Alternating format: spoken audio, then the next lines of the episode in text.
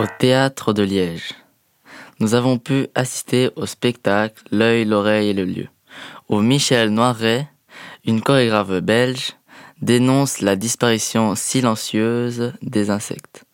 Depuis sa jeunesse, les insectes sont une de ses passions. Dans un mélange de sons, de lumière et de danse contemporaine, les danseurs nous emmènent dans un monde futuriste. Ce spectacle ne dure que une heure, mais moi personnellement, qui ne suis pas familiarisé avec le théâtre, je trouve que la difficulté de narration est assez élevée.